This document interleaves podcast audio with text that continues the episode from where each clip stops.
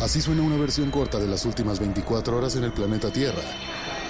La conversación del mundo, aquí, en el Brief, con arroba el Che Arturo.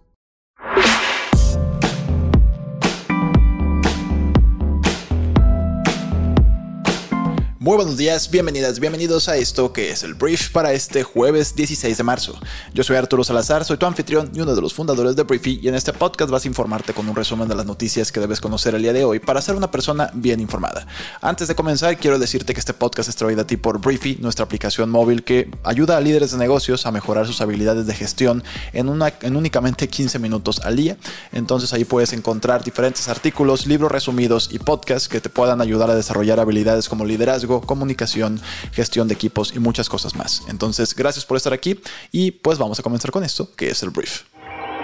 Vamos a comenzar hablando del presidente Andrés Manuel López Obrador, que el día de ayer, en toda esta dramatización del tema del fentanilo entre México y Estados Unidos, esta droga que actualmente está matando a muchísimos estadounidenses y que se produce y trafica en nuestro país, lo que está ocurriendo es que pues ambos gobiernos se acusan mutuamente de ser los responsables de que la gente termina muriendo. México dice que nuestros soldados y personas inocentes mueren en México eh, por el hecho de que se está traficando el fentanilo y en Estados Unidos dice pues que la gente que lo consume es la que está muriendo. Entonces ayer Andrés Manuel tuvo una idea y dijo que pues ¿por qué no prohibir el uso del fentanilo en su totalidad para uso médico también, porque el fentanilo, atención, es, eh, se utiliza también como analgésico para el uso médico. El problema es cuando uno lo consume como droga, ahí tiene unos efectos que son mortales y son bastante, bastante adictivos. Entonces el presidente hizo un llamado a médicos y científicos para la prohibición del fentanilo de uso médico. De alguna forma dijeron que, o dijo que si ya no lo usamos y prohibimos el fentanilo en nuestro país, pues ya no tendríamos la necesidad de tenerlo, ¿sabes? O sea, no habría razones para importarlo, por lo que no tendría por qué llegar de manera ilegal a Estados Unidos. En la lógica suena bien, pero el problema o la, pregunta que se podría tener es qué tan bueno o malo son los otros, los otros analgésicos perdón, que anteriormente se utilizaban por los médicos. Tal vez es un, es un compuesto que es bastante bueno y es vital para las operaciones hoy en día. El problema según Andrés Manuel, podría ser resuelto con la prohibición del mismo y que volviéramos a esos analgésicos que anteriormente se utilizaban. Insistió el mandatario en que México se siguiera combatiendo el contrabando y urgió a los Estados Unidos a aplicar también la prohibición en el sector médico. El presidente de México lo que está haciendo es tirarle a un tema de política interna. Yo me encargo de lo mío, tú te encargas de lo tuyo y si te pones un poquito loco con las declaraciones de Estados Unidos, pues te aplico algunas palancas como dejar de ayudarte con el tema de la migración y que la gente se te amontone en la frontera sur y que tengas problemas políticos, o sea, Joe Biden y temas electorales también.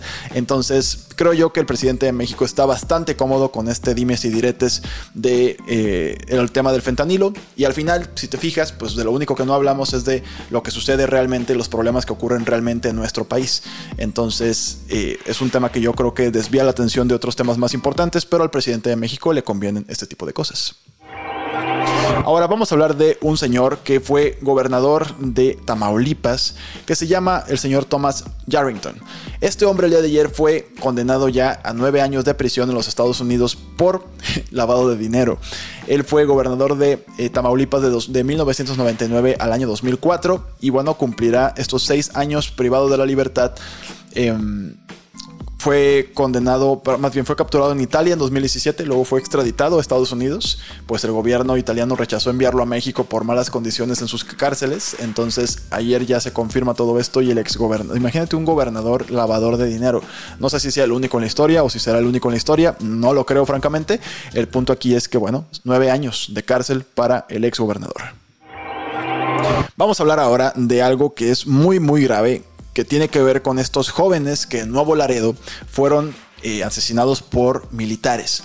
Se habló mucho de estos jóvenes, se habló que eran personas que estaban relacionadas con el narcotráfico, se habló también que eran completamente inocentes. Ayer el subsecretario de Derechos Humanos de la Secretaría de Gobernación, Alejandro Encinas, manifestó que los cinco jóvenes que fueron perseguidos por un convoy militar en Nuevo Laredo, Tamaulipas, a finales de febrero, fueron ejecutados. Dijo que aún falta conocer la investigación de la Comisión Nacional de Derechos Humanos para saber lo sucedido, sin referirse a la indagatoria de que también está realizándose una por la Fiscalía General de la República. Pero dice que no se trató de un enfrentamiento con los jóvenes, independientemente de quiénes eran, fueron ejecutados.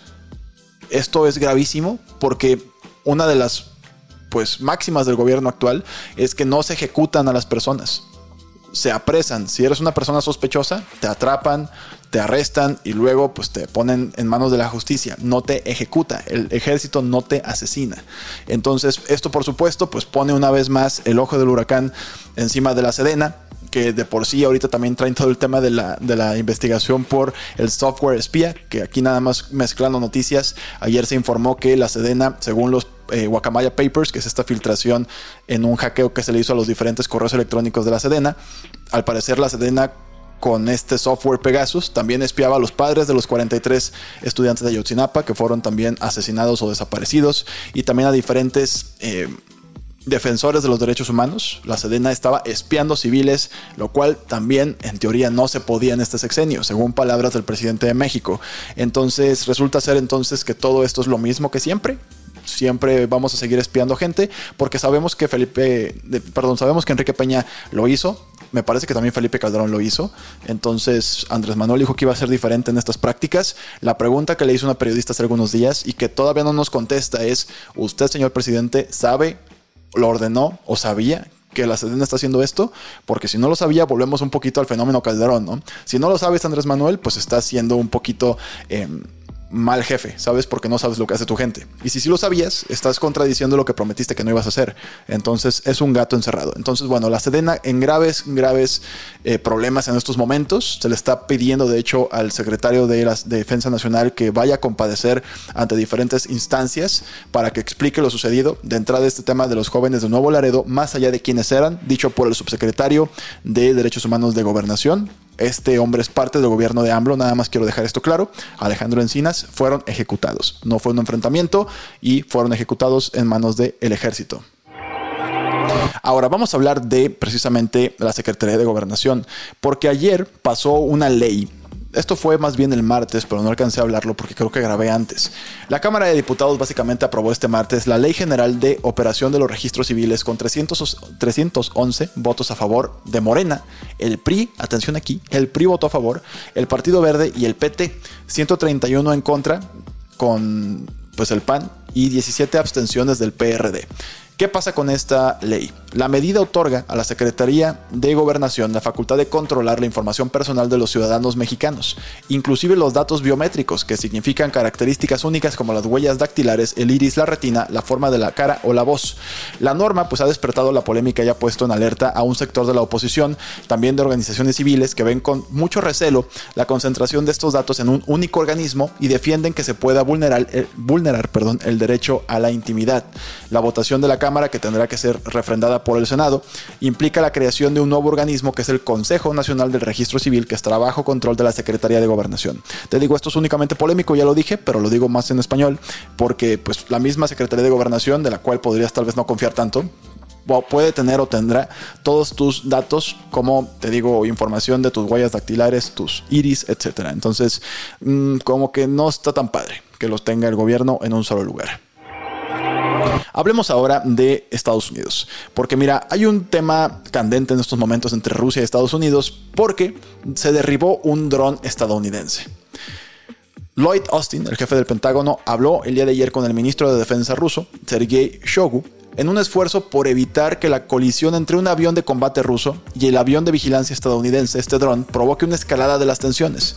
Esta llamada inusual destacó cómo el incidente había acercado a las dos superpotencias al conflicto directo. Mark Miley, presidente del Estado Mayor Conjunto, dijo que también planeaba hablar con su homólogo ruso y funcionarios estadounidenses enfatizaron que los militares continuarían realizando vuelos de vigilancia en la región a pesar del enfrentamiento de antier. El Mar Negro, donde fue derribado el dron, ha sido durante mucho tiempo un importante teatro de competencia entre Rusia y Occidente. Y pues el hecho de que te digo, dos a pesar de que uno era un dron, no murió ningún estadounidense, según si eso hubiera pasado estaría más grave esta noticia, y pues provocó esta escalada de tensiones. De hecho, Rusia dijo que esto podría llevar a la escalada de un conflicto. Esperamos que no, nunca nos conviene eso, pero veremos cómo resuelven esto los gringos. Están actuando como si hubiera sido su error, pero vamos a ver qué pasa. Vamos a hablar ahora de Argentina y de un problemón económico que tienen en Argentina. Nuestros pobres amigos argentinos tienen un rato ya con unas inflaciones y una inestabilidad en su moneda brutal. Y la noticia pues es igual de mala. La tasa de inflación de Argentina, que es el aumento de los precios al consumidor, superó el 100% por primera vez desde que terminó la hiperinflación en el país en la década de 1990. La mayor parte de la población argentina ahora vive en la pobreza debido a años de dificultades económicas. Y la tasa anual de inflación en Argentina llegó al 102.5% en febrero, según la agencia estadística del país. Hablemos ahora de una gran noticia, en mi opinión, que tiene que ver con una pastilla una pastilla experimental que logró la remisión completa del cáncer en 18 pacientes con una leucemia muy agresiva. Esta píldora experimental ha logrado esto. La enfermedad, la leucemia, perdón, la leucemia, la leucemia mieloide aguda es el cáncer de sangre más frecuente en adultos, con unos 120 mil casos anuales, y la supervivencia a los 3 años apenas llega al 25%. Entonces, la pastilla denominada Rebumenib ha logrado la desaparición total de indicios cancerosos en casi uno de cada tres participantes en un esperado ensayo clínico en Estados Unidos. Grandísimas noticias, esperemos que esto siga, siga validándose. Em, aquí hay una, una declaración que dice que creemos que este fármaco es extraordinariamente eficaz y esperamos que esté al alcance de todos los pacientes que lo necesiten fue lo que dijo un médico de la Universidad de Texas. Siguiente punto, vamos a hablar ahora de la Champions League, porque el día de ayer pasó lo que creo que sabíamos que iba a suceder. El Real Madrid se impuso un gol por cero ante el Liverpool en la vuelta de los octavos de final de la Champions y con esto clasifica a la siguiente ronda. Y también el Napoli ayer terminó también de, vencer al equipo con el que se enfrentó, el Napoli del Chucky Lozano. Entonces tenemos al Napoli y al Real Madrid avanzando a la siguiente fase, a los cuartos de final. Al final te digo, el equipo eh, ya había goleado de ida, había ganado 5 goles por 2 el Real Madrid al Liverpool en el partido de ida en Liverpool en Anfield, entonces era pues poco probable que le pudieran dar la vuelta a esto. Al final Karim Benzema, el delantero francés del Madrid, fue el hombre que metió el gol para pues básicamente terminar de matar las esperanzas del equipo inglés. Vamos a hablar de una curiosidad porque resulta ser que si tú toses o estornudas en el monte Everest, que es la montaña más alta del mundo, tus gérmenes permanecerán ahí durante siglos. Una nueva investigación ha revelado el impacto de los turistas en el pico más alto del mundo y además pues puede arrojar mucha luz sobre los límites de la vida en la Tierra y el potencial de vida en otros mundos. Y es que los gérmenes que expulsan los escaladores se pueden mantener ahí por mucho, mucho, mucho tiempo. Tal como explica el trabajo, la nutrida afluencia de turistas a esta zona del planeta cada año puede estar dejando algunos microbios que parecen de refugiarse para sobrevivir en los afloramientos helados y desolados. Los investigadores han podido eh, cultivar bacterias y hongos aislados de los sedimentos de la montaña, organismos que están inactivos en su mayor parte y que pueden haber sido transportados desde un terreno menos extremo a la depresión sin nieve del Collado Sur por el viento o por los humanos. Entonces es solamente el entendimiento un poquito más fuerte de los gérmenes, pero al parecer en el Everest, si tú ya fuiste, porque hay personas que me escuchan que sé que fueron, eh, pues si tosiste, tal vez dejaste una parte de ti o de tus microbios, de tus gérmenes, ahí en el Monte Everest. Muy bien, esta fue la conversación del mundo para este jueves. Espero que te genere mucho valor y grandes conversaciones el día de hoy.